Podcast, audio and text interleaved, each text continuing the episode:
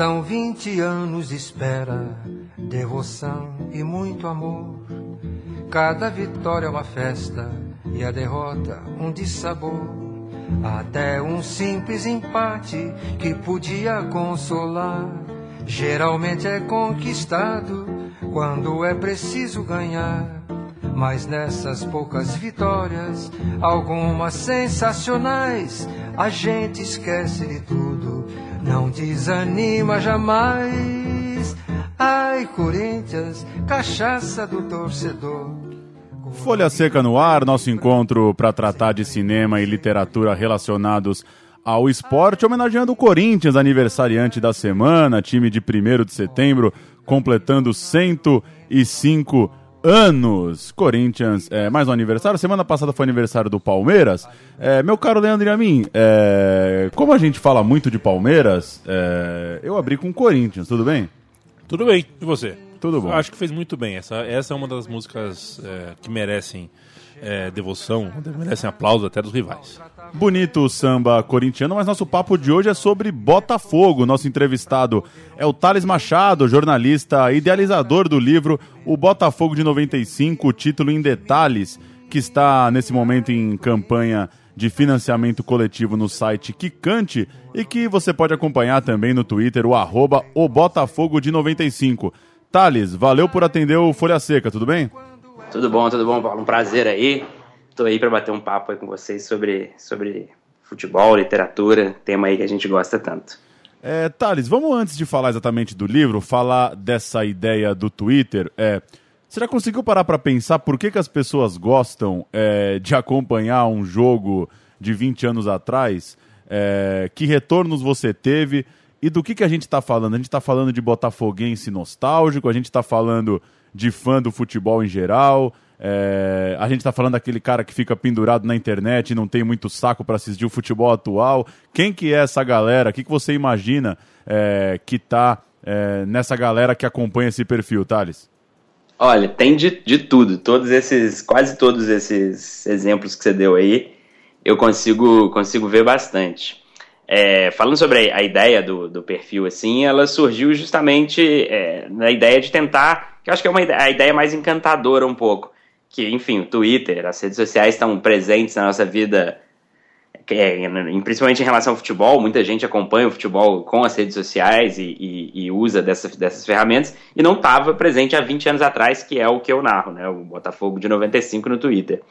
É, então, eu acho que causa um pouco essa comoção, principalmente também porque é, já passado 20 anos, eu acho que quem era criança, já, já quem tinha ali 8 anos, hoje já tem 28, quem era adolescente já está hoje formado um adulto maior. É, é, os anos 90 estão ficando um pouco nostálgicos, como algum tempo atrás foi os anos 80. E os anos 90, para o futebol especificamente, é muito nostálgico, né? Esse, esse primeira parte dos anos 90, principalmente, que é aquela explosão de coloridos, de uniformes, de, de, de que o futebol começa a ganhar na própria Copa de 94, alguns é, personagens, jogadores ou dirigentes que foram marcantes.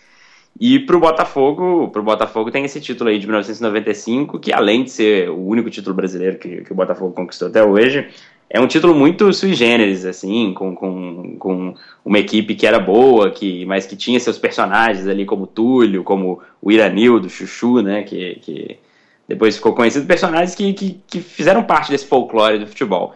Então, narrando ali o jogo, narrando não só o jogo, né, mas narrando a, a, os acontecimentos, que é isso que a gente faz, a gente percebe de tudo, desde gente que está ali, na, que está acompanhando para relembrar, cara que fala, putz, eu nem lembrava desse jogo, eu tava nesse jogo, até gente que não, não tinha nem nascido em 1995 e que tá ali para acompanhar um pouco mais, saber um pouco mais com detalhes, porque é isso que o dia a dia dá, né? Detalhes que a gente não lembra mais do que foi aquele ano. E é, é curioso que, que isso que eu falo do detalhes, até por isso que, que eu escolhi é, um pouco chamar isso no título do que vai ser o livro, é, o que mais chama atenção são os detalhes que não aconteceram e não o que aconteceu, porque o Botafogo ganhou do Santos, que o Botafogo foi campeão, que o Túlio foi artilheiro, isso todo mundo lembra. Agora, ninguém, muito pouca gente lembrava, por exemplo, que antes de contratar o Donizete para ser, ser o companheiro de ataque do Túlio, o Montenegro tentou Edmundo, tentou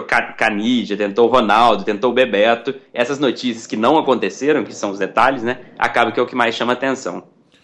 E por questões óbvias, é, geográficas e de afinidade, é, você convive muito mais com botafoguenses do que eu, do que a gente aqui. É, esse título de 95 é o título que marca uma grande geração de botafoguenses. É, desses 20 anos, tem algum time, algum título carioca, algum ídolo? Tem algum momento da história do Botafogo chegou perto desse time de 95 ou essa geração aí que nasceu nos anos 80, é, esse é o time que, que tá no pôster no armário, esse é o time da, da geração, da galera dos botafoguenses que você convive, Thales? Ah, eu acho que tem, o, o, pro botafoguense, assim, há um período de glória, assim, que começa em 89 e vai até 98, até o Rio São Paulo de 98 do 89 o Carioca, depois de 21 anos sem título, que, que, que para mim, assim, eu acho que é o, ainda esse campeonato carioca o torcedor gosta mais e sente mais até que o próprio brasileiro de 95. Porque foi em cima do Flamengo, porque foi 21 anos depois, foi é, acho que é um pouco do que vocês vivem em São Paulo quando foi o jejum do Corinthians, foi até um pouquinho maior. Então esse título ainda, ainda tem, como tem corintiano que fala que o título que o título do Corinthians da quebra do jejum é mais importante que o mundial, muito botafoguense sente esse título de 89 mais importante que o de 95. Mas esse de 95 com certeza é, é o ápice é, em relação a, a, ao, ao de, a desse período. Depois de, desse, desse período, né, e depois de 95, a gente tem o, o, o Carioca de 97 e o Rio São Paulo de 98, e ainda uma, um torneio que existe que era a Taça Cidade Maravilhosa de 97 de 96 e a Tereza Herrera de 96 são pequenos torneios, mas que ficam no folclore do, do, torcedor. Mas depois desse período não há nada comparável a essa geração, não. Há momentos importantes ali do Botafogo, a, a, quando se recuper, recuperando pela primeira vez e saindo da Série B, ao 2010, que é a cavadinha do Louco Abreu, que é muito importante. Mas de fato o que ficou na memória foi essa geração do final dos anos 80 e começo dos anos 90. Mas de fato o ápice do, do que o Botafoguense viu o seu time jogar futebol e dominar com o cenário nacional foi 1995, com certeza. E vamos falar do livro agora, Thales. O que, que você está pensando em termos de estruturação do livro? É, vai ter um jogo a jogo, vai ter ficha técnica dos jogadores, vai ser mais texto corrido ou vai ter mais cara de almanac? O que, que, que, que você já está é, fazendo? Como que você já está rabiscando o livro? Pois é, é, é um pouco um paradoxo que eu estou vivendo como, como autor desse livro. Por quê? Porque, na verdade, o livro surge antes da ideia do Twitter. É, é um, um, assunto que me interessava, um assunto que eu já tinha feito uma pesquisa vasta sobre em, em jornais e com entrevistas, e, e, a minha ideia inicial era, era essa, de, de, de fazer um livro. É, como, como é um mercado difícil, a gente sabe que o mercado de literatura de futebol não é fácil, e, e, e esse start, esse começo é, é um pouco complicado. Então eu pensei em ter uma ideia boa. É, era esse meu mote para lançar esse livro. E a ideia veio acompanhando um, um, um perfil que, que fez o, o, o dia dos 50 anos do golpe militar. Eles narraram no Twitter, é, como se fosse ao vivo, em 1964. É, e a ideia veio disso. Eu falei, opa, eu vou fazer uma grande reportagem de sete meses no Twitter vou narrar por sete meses o dia a dia de 95. Que é um pouco assim como, pela minha formação de jornalista, e eu também sou historiador, é um pouco assim como eu encaro o Twitter. Apesar de ter suas brincadeiras, essas coisas, eu encaro como uma grande reportagem. Uma reportagem contada de um modo diferente, o Twitter, é, mas que ali eu sou absolutamente fiel com os fatos, fiel, tento ser o mais absolutamente, o mais preciso em relação às horas, é, narrar o, o, gol e o lance exatamente na hora que aconteceu há 20 anos atrás, porque é isso. Então, é, o perfil, em um certo momento, me empolgou mais que a ideia que o livro. Eu pensei até em ficar só me dedicando ao perfil que me toma muito tempo, é, para além do meu trabalho, mas não, o trabalho estava legal pra caramba, eu achava que dava para para transformar isso em livro. E aí eu vivo um pouco um pouco que eu estava falando do paradoxo do estilo do livro, porque o Botafogo de 95 perfil no Twitter, eu não posso sair um pouco disso que o, o livro vai ser o livro do perfil, é, ele é metódico, ele é cronológico, ele é, ele é, é factual, ele dá todas as, as a, os, os, detalhes ali. Então, é, por esse lado, o livro poderia sair um, um, um mais um almanac com fichas de jogos, com detalhes dos jogos, com no, é, detalhes das notícias, com é, entrevistas sem se aprofundar tanto em outras questões. Por outro, é, meu estilo como, como, como jornalista mesmo, que nunca escrevi um livro, é a primeira vez que eu vou escrever, é, meu estilo como jornalista é um estilo mais de uma escrita criativa, de uma escrita é, mais, mais, de crônica, que, que, que envolve muito a literatura e tal. E então, é, e que é o que eu mais gosto de fazer. Ao mesmo tempo, eu não posso fugir do que, do que é a profissão historiadora, assim, de estar tá ali nos fatos. Então, acho que vai ser um pouco de uma mescla, assim. Eu tenho que, tenho que encontrar um pouco esse, esse meio termo para, ao mesmo tempo, satisfazer quem espera que o livro seja uma reunião de todos aqueles tweets que às vezes as pessoas nem conseguem acompanhar todos, apesar que tem uns malucos lá no Twitter que acompanham de fato todos os tweets. É, e ao mesmo tempo eu quero deixar um estilo meu ali, uma, uma crônica é, parecida com o que eu já escrevi sobre o Botafogo em outros lugares, como, como no, no extinto site Impedimento, aí, que, que eu escrevia bastante sobre o Botafogo lá, e, e deixar essa, essa marca um pouco mais autoral acho que, que nos primeiros rabiscos ali eu estou conseguindo. E livro de Botafogo é uma coisa que tem sido legal. É, minha impressão é que é, boas histórias já foram escritas sobre o Botafogo. É, Roberto Porto dispensa comentários, tem Sim. uma série de livros. Tem recentemente é, do PC Guimarães, inclusive falou com a gente aqui, o livro sobre o jogo do Senta. Ele também tem algumas outras coisas sobre o Botafogo. É, que, que você tem aí de, de referência? Tem. É, tá indo em alguma literatura do Botafogo ou literatura esportiva em geral? O que, que você leu recentemente? O que, que você acha legal? É, seja de uma coisa mais ampla ou seja de livro referente a, a algo específico, como é o caso do seu? Uhum. Ah, sobre, sobre o Botafogo, acho que tem. Ultimamente teve. A gente teve três bons. Ultimamente não, mas assim, não, não é tão recente. Mas tem a biografia do Quarentinha é muito boa. É uma biografia que, que fica como dica aí, vale a pena ler. Para quem não sabe, o Quarentinha, apesar de Garrincha, Jairzinho, o Quarentinha é o maior artilheiro da história do Botafogo e tem uma história muito peculiar. É, a biografia também do Heleno, que virou filme, é um, um bom livro. E o, o um, um, livro escrito pelo Rafael Cazé, é, que até um pouco me inspira para esse de 95, que é o 21 depois de 21, que ele lançou 21 anos depois desse título de 89. É, há alguma coisa diferente aí, porque a, apesar de ser um livro, é claro, eu sou botafoguense, é, e a, a maioria desse, desse, dos, dos, livros, por exemplo, do Casé, que escreve muito sobre os títulos do Botafogo, tem um pouco dessa paixão alvinegra muito colocada no livro ali. É, eu quero fazer um livro mais de, de de, de história mesmo, sabe? De, de um livro factual, não consigo fugir disso. E claro que, que para o Botafoguense é, é uma grande memória. É, mas é, é, esse, esse livro, para o Botafoguense apaixonado, como o Rafael Cazé é, é, é um bom escritor, esse 21 depois de 21 é, tem um prefácio do livro é escrito pelo Paulinho Criciúma, que foi o camisa 10 daquele time. Então é um livro bem, bem legal para o Botafoguense específico, assim. É, e falando é, especificamente daquele time, muita gente lembra do Túlio, muita gente lembra do Donizete. É, o, que, o jogo que me vem à memória é o Botafogo e Flamengo em Fortaleza, que é jogo, jogo muito intenso, muito interessante. Se não me engano, é 1x0 o gol do Túlio, aliás. É, é, 3x1. 3x1, desculpa. Eu tinha, eu tinha a memória de um gol do Túlio nesse jogo no Nordeste. Eu acho que é, é um gol do Túlio, um gol do, do Gotardo, do Gonçalves, não, não lembro, e o Marcelo Alves faz o terceiro. Legal. O é, que, que você poderia falar desse elenco? Que outros personagens têm é, para talvez a pessoa que não é tão próxima daquele elenco possa conhecer pelo livro?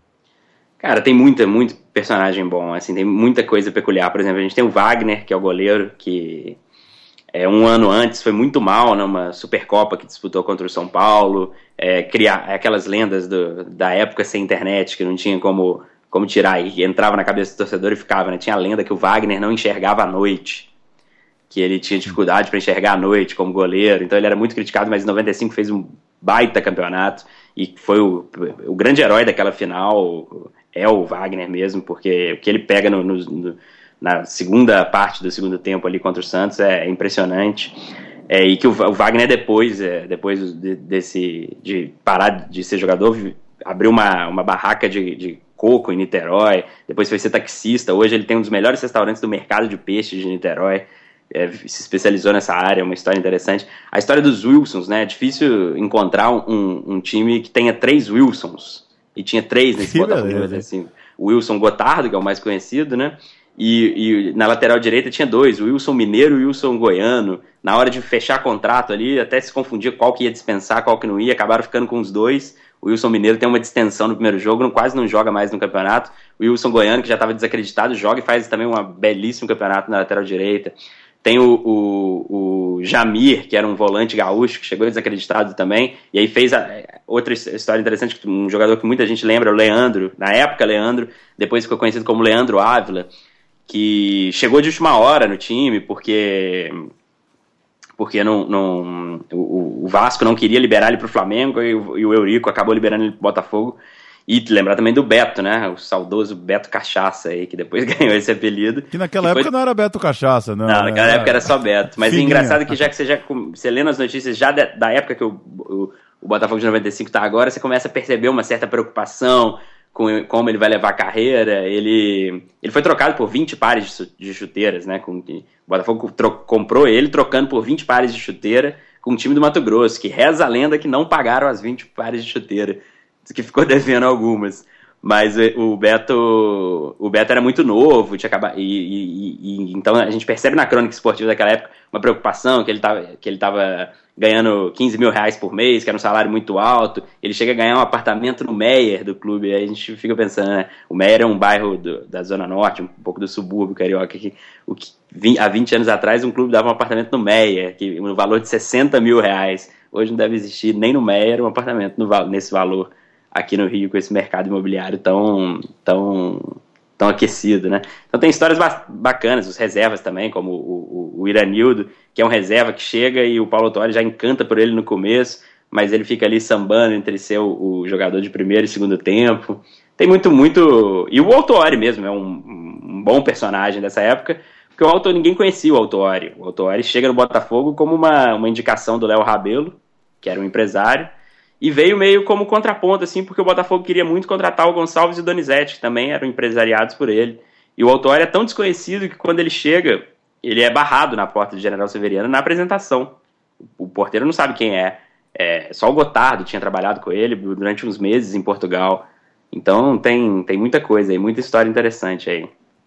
Maravilha. E para a gente fechar, Thales, é, 95 ainda é um tempo pré-internet e um tempo que os cadernos de esporte é, dos jornais eram maiores e, e para pegar o exemplo do Rio, ainda tinha Jornal dos Esportes, ainda tinha uma, uma cobertura impressa de crônica, é, a meu ver, muito maior que tem hoje.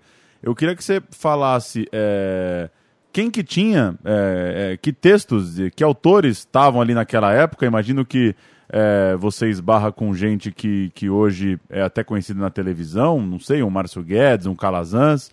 Uhum. É, e o que, que você tem encontrado de, em termos de, de riqueza de texto, de crônica, de sacadas, coisas que hoje é, são mais raras do ponto de vista do jornal, né? Hoje estão mais espalhadas na internet, às vezes até em blog de torcedor, às vezes até é, o pós-jogo está muito mais no Facebook do que é, no lance ou no Globo. O é, que, que você tem encontrado de texto bacana em, em referente à época?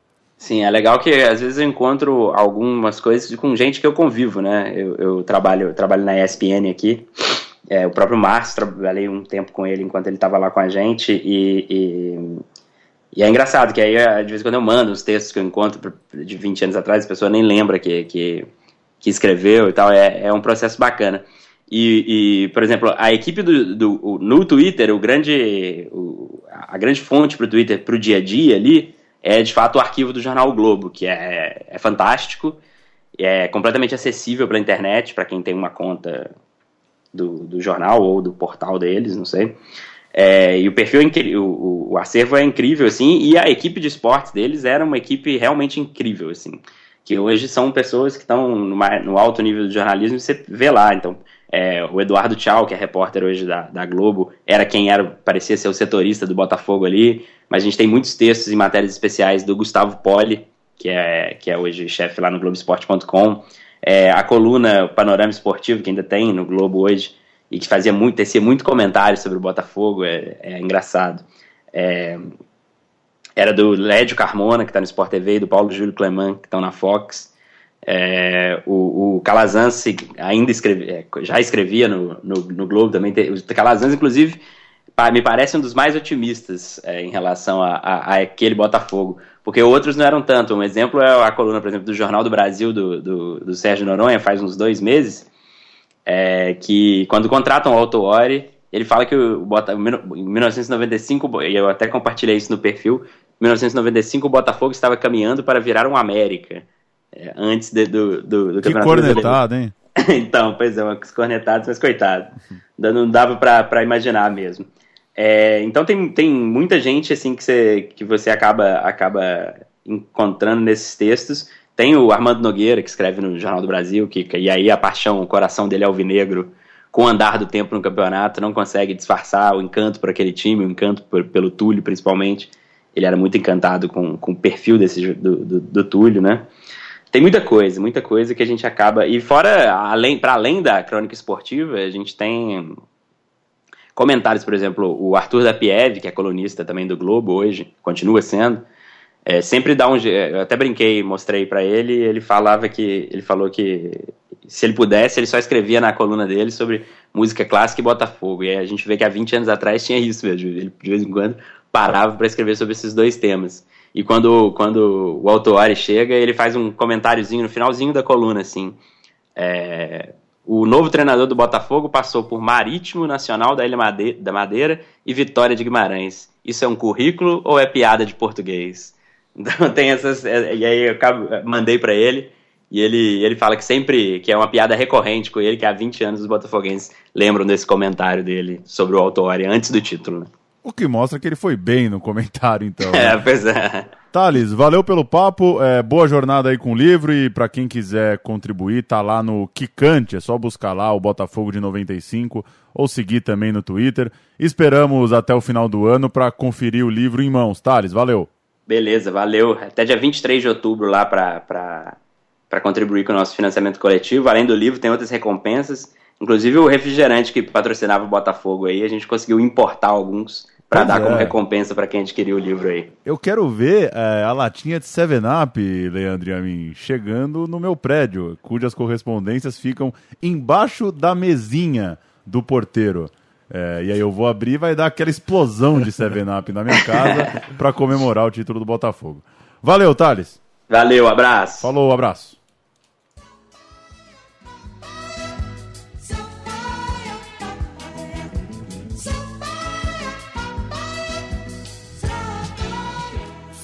Folha seca. Papaya, papaya. Na capela, hein, Na a, a, capela. É, tudo bem pro segundo bloco? Tudo em ordem, cara. Sabe que tinha um, um, um jogo de videogame em que você comandava, era como o Sonic, né? O Mario Bros, mas você era a bolinha vermelha do 7-Up. Eu lembro desse jogo. Chamava Call Spot. E você que é um amante, você é quase um sommelier de refrigerantes, qual a diferença de 7-Up para soda para Sprite? não, tenho, não, não, sei não. É, são muito parecidas, muito parecidas. O refrigerante de, de, de limão, assim, pô, esse aqui eu não gosto, né? Diferente do Guaraná. O Guaraná Taí é muito, era ruim. Tá. O Antártica era bom. A gente vai esperar o Thales mandar uma 7-Up aqui para Central 3 e a gente deixa ela gelando e toma no dia seguinte. Começando o segundo bloco de Folha Seca, só citar aqui um lançamento literário com um conto de futebol.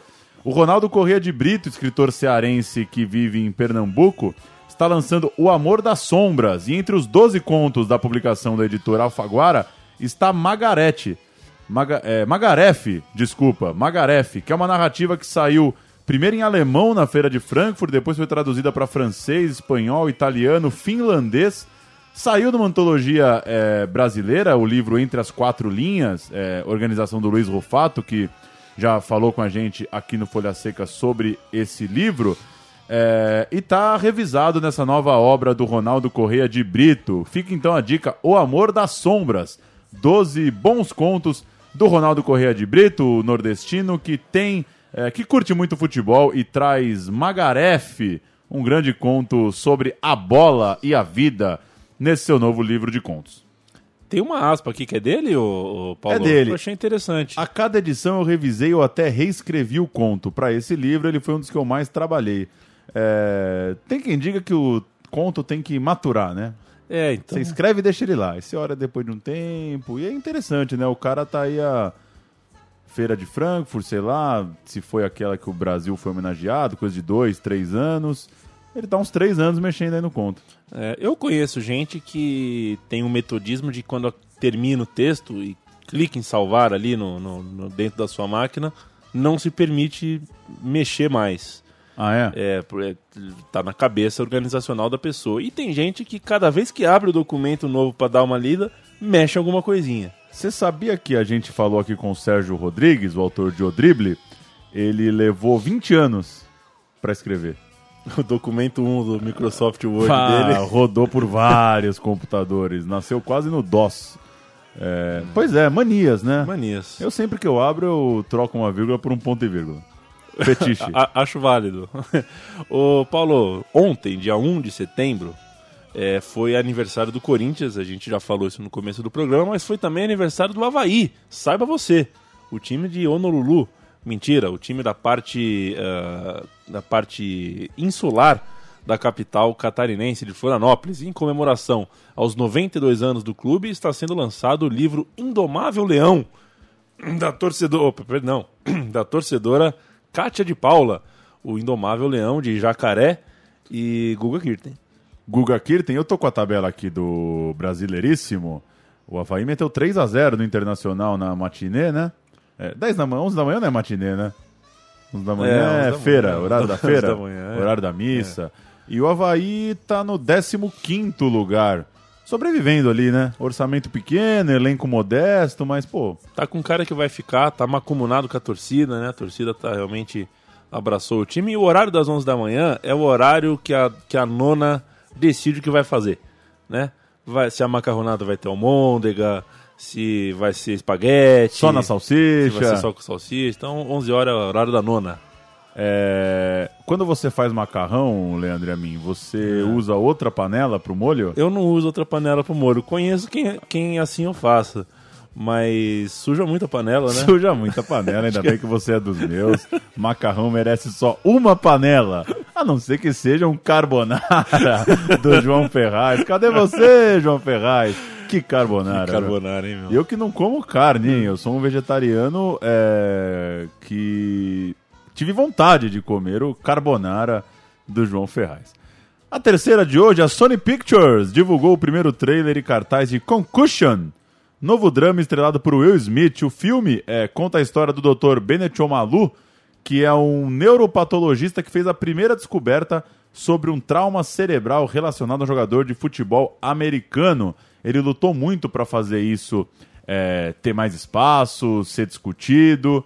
É, eu não conheço exatamente a história, Leandro e a mim. Não iremos ouvir o trailer por duas questões óbvias. Primeiro, que é em inglês, segundo, que ele tem pouco diálogo, então ele não é um trailer radiofônico.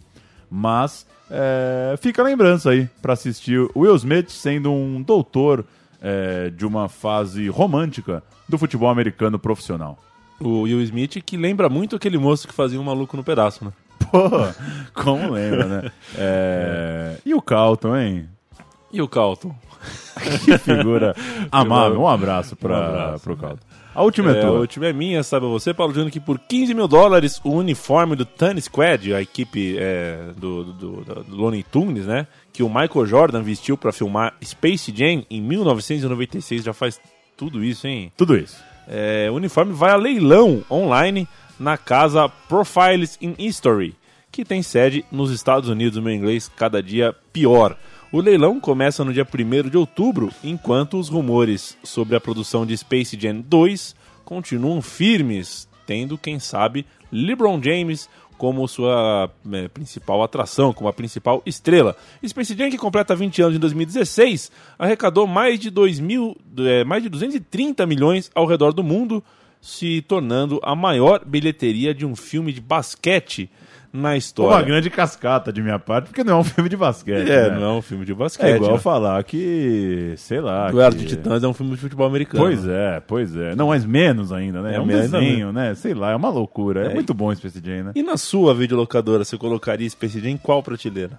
A aventura. Aventura? Na, Desenhos? minha, na cassete vídeo, lá na minha saudosa. Na, na saudosa Estrada dos Casa, em São Bernardo do Campo, ficava em desenho. Aluguei muito É. Space Jam, viu, Leandro? É que naquela época a gente era mais caipira, né? É, hoje em dia, se ainda existisse locadora, ia ter um pai mala pra falar: Não, filho, eu fiz as contas aqui, o tanto que você vai alugar vale mais a pena comprar Comprar. é. o VHS. Naquela época não se pensava nisso, né? Então, né? Um beijo pra vó Adelaide que deve ter gastado, gastou uns bons 30, 40 reais com espelho. Naquela época, Naquela época cujo era né? lançamento era 3 reais. Então. Lançamento 3 reais. É, Ah, se aluguei umas boas 10, 15 vezes Space Jam. E não vai dar com o Lebron, né? Não vai ter a mesma É, coisa, não né? vai ter a mesma o coisa. Lebron Acho- tomando água mágica. É. Que foi assim que a gente não tinha internet, né? Não era tão fácil assim descobrir o que significava placebo, né? Pois Foi o é. Space Jam que me, me ensinou. Que loucura, hein? Você E o- acredita em placebo? Acredito. Acredita? E o Pernalonga pegou ou não pegou, meu? Será que no 2 tem o desfecho? Pernalonga que faz 80 anos em 2015. Sério? Sério. Que loucura. Um abraço pro Pernalonga, um abraço pra toda a família Space Jam. E o Tasmania era um bom pivô, né? Tasmania fazer um bom pivô era meio baixo, É. mas tomava conta do. Já do- teve do- um do- programa Estação Basquete sobre o Space Jam? Já falamos do Space Jam num, num assistência cultural, né? O programa tem o seu quadro sobre é, é o, o momento folha seca. O seu folhinha Basquete. seca. Exato, já falamos de Space Jam, sim. 78 programas Folha Seca, você ouve em central3.com.br, chegando toda quarta-feira. Quarta-feira que vem a gente volta. Valeu, Leandro Amin. Valeu, Paulo Júnior. Quarta-feira que vem, pós-feriado. É, chegue bronzeado para eu saber que você curtiu. Especial 7 de setembro? Especial 7 de setembro, pode ser. Mentira. Semana que vem a gente volta ao futebol paulista. Já temos pauta, viu? Mas a gente não revela pra não dar zica, como diria o outro, que vai que desmarca, né? Vai que desmarca, vai que dá zica. Um abraço, até quarta-feira que vem. Folha Seca sempre em central3.com.br. Valeu!